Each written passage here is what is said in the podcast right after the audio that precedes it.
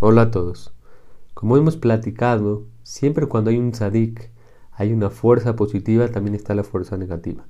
Así como cuando estaba Abraham Avinu, estaba Nimrod, que era la eh, fuerza negativa, también estaba Isaac, estaba Ismael, a final de cuentas Ismael hizo Teshuvah, pero también cuando estaba Jacob, estaba Esab.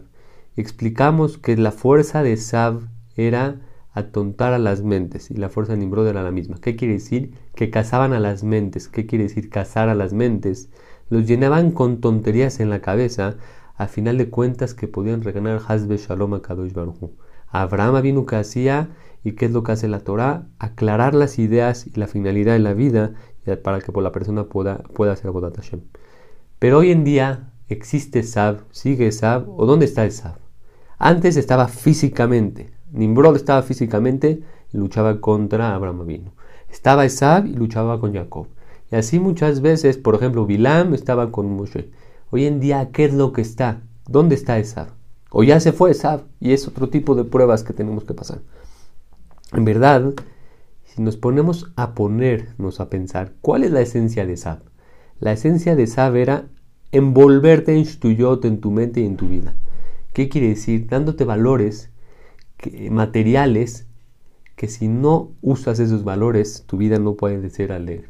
Por ejemplo, Esav, como dice el Midrash, cuando llegó eh, después de haber matado a Nimrod, dice ahí que había hecho muchos abonot, cinco abonot muy graves. Primero renegó a Hashem, dijo para qué es la vida, violó a una mujer. ¿Qué quiere decir? La esencia de Esav es agarra este mundo, agarra las lentejas, come de este mundo y nunca pienses en qué es la Torah y qué es la esencia de la vida. ¿Qué quiere decir?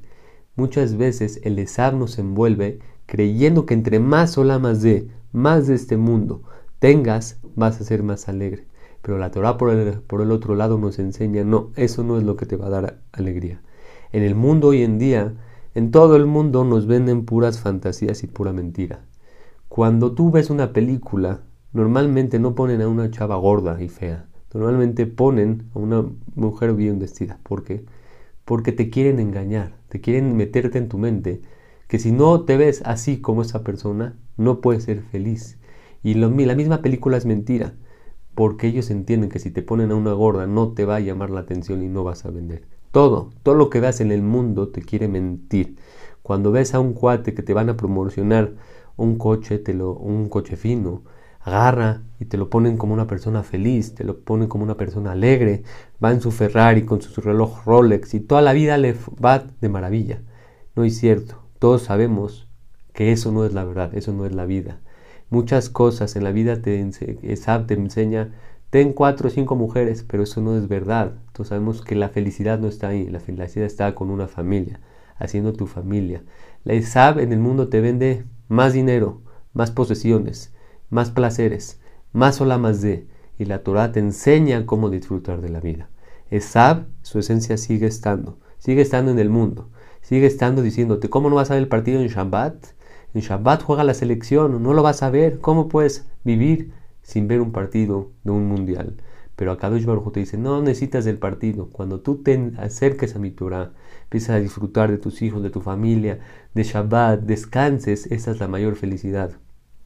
En todo el mundo está la esencia de Sab. Sab sigue, pero está oculto, está oculto con sus ideas, con el materialismo, con las tuyot y las tonterías que el mundo nos vende. Nos dice, si no tienes dinero, no puedes ser feliz. Si no tienes propiedades, pues ¿qué vas a hacer de tu vida? Tienes que ganar dinero, tienes que trabajar honor, tienes que trabajar placeres, que todos te tengan 50 mil likes en tu Facebook, que todos tengan más, más, más de este mundo. Pero en verdad eso es la idea de Sab. La idea de Sab era convencerte en cosas tontas que te va a dar alegría. Por la esencia de Jacob es, con lo que tienes de la Torah, puedes ser feliz. Tienes familia, apégate a Kadosh Baruj Disfruta de este mundo como Hashem te lo pidió. Hashem te mandó para que disfrutes de este mundo. Hashem te mandó para que te sientas amado. Entiende que Kadosh Baruj te quiere. Entiende que Kadosh Baruj te adora.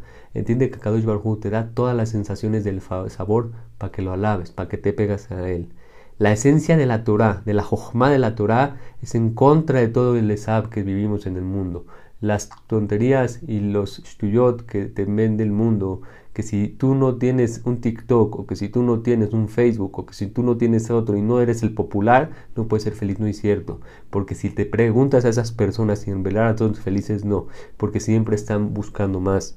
La esencia de saber es engañarte en qué es alegría, engañarte qué son valores del mundo y la persona se engaña. Esab sigue estando, pero también tenemos la Torah que es Jacob.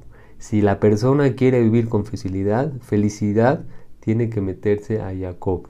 Eso siempre va a estar. Va a estar Esab escondido de otra manera. Pero la esencia de Jacob también está, la Torah. La persona que en verdad vive Torah como la Torah lo pide, la persona más feliz del mundo, la persona alegre, la persona que constantemente tiene un crecimiento, que piensa las cosas con lógica, que piensa que Akadosh Baruj nos mandó una misión, la persona que siempre está buscando hacer cosas por los demás, en superarse, en ver por los demás. Sabe siempre verse por uno. Yo que tener más dinero, más cosas. Por eso, analicemos. Demos cinco minutos a nuestra vida y empecemos a analizar dónde está Esab en el mundo y dónde está Jacob. Cuando sepas dónde está Esab y dónde ya entró Esab en tu corazón y empiezas a limpiarlo y a meterte a la vida de Jacob, a la vida de la Torah, a la vida de unir una familia alegre, de estar apegado a Kadosh Baruj vas a esquiar a Esab. Pero el problema es que Esab sigue nuestras mentes, nos sigue atrofiando con ideas que si no tienes un viaje o tres al año, si no tienes dinero, si no vives esta vida con estos placeres mundanos, no vas a ser feliz. Esa es esa esencia. Pero Jacob es lo más bonito. Cuando te apegues a Shem, cuando formes una familia bonita, cuando tengas un Shabbat de descanso, cuando tengas valores en tu, en tu vida, vas a ser feliz. Analízate tú dónde estás. Si estás en esa, aléjate. Quítate esas tonterías que te ha metido la mente, el mundo, y apégate a Jacob, a la lógica, a Bodat Hashem, a la misión de vida. Por medio de esto vas a estar más feliz. Que todos tengan todo lo mejor. Hola a todos. Todos sabemos que la tefila de Minja es la más propicia para que se escuche. ¿Pero por qué? ¿Qué tiene la tefila de Minja más que Shahrit o Arbit para que sea más propicia para escuchar. ¿Y de dónde sale el nombre Minja? ¿Por qué no se llama Zahoraim? La tefila de la tarde. ¿Por qué tiene, qué tiene que ver Minja? ¿Y cómo podemos aprender para hacer tefila y que se escuche más fácil? Cuenta el Midrash que cuando Abraham vino, le iba a hacer la Kerat Yitzhak.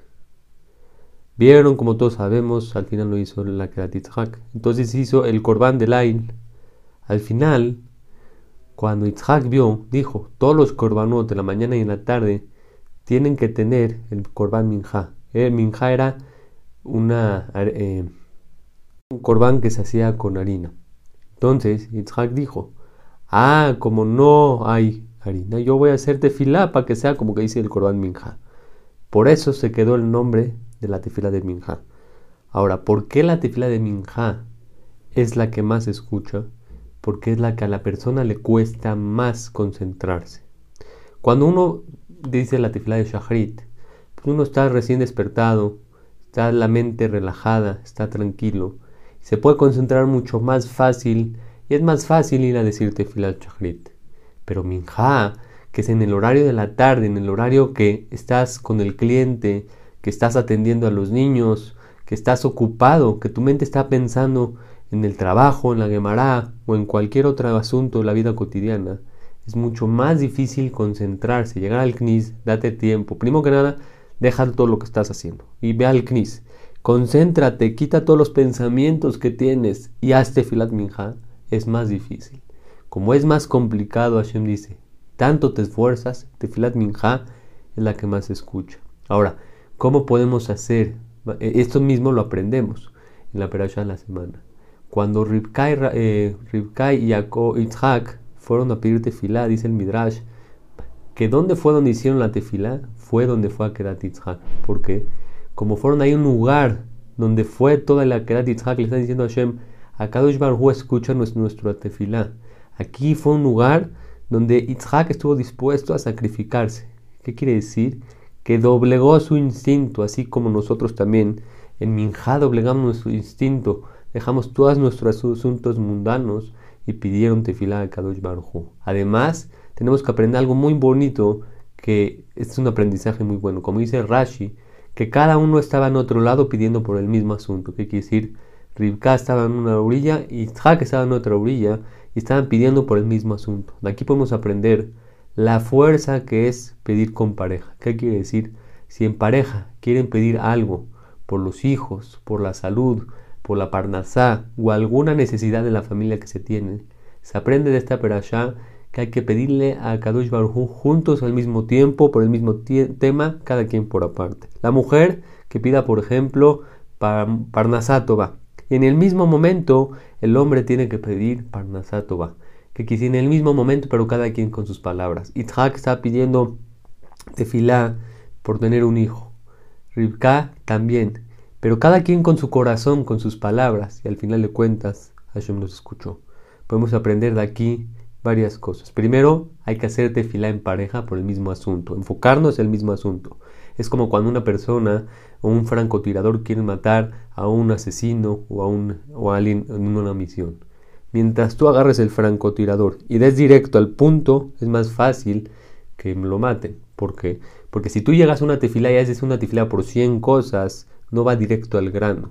Por eso mismo, cuando en la, la operación de la semana, Itzhak y Rebeca pidieron por hijos. Cuando uno quiere hacer una tefila más fuerte, tiene que pedir un asunto directo y al grano. Y también aprendemos que cuando son momentos de aprieto, como cuando una persona no lo avergüenza, cuando una persona está ocupado en su día y va a decir tefilá y deja todo, son momentos que Akadosh Barujú escucha más la tefilá. Por eso aprendamos que la tefilá Hashem puede escuchar todo. Y usemos estos consejos, seguramente Hashem va a escuchar más fácil nuestras tefilot. Que todos tengan todo lo mejor.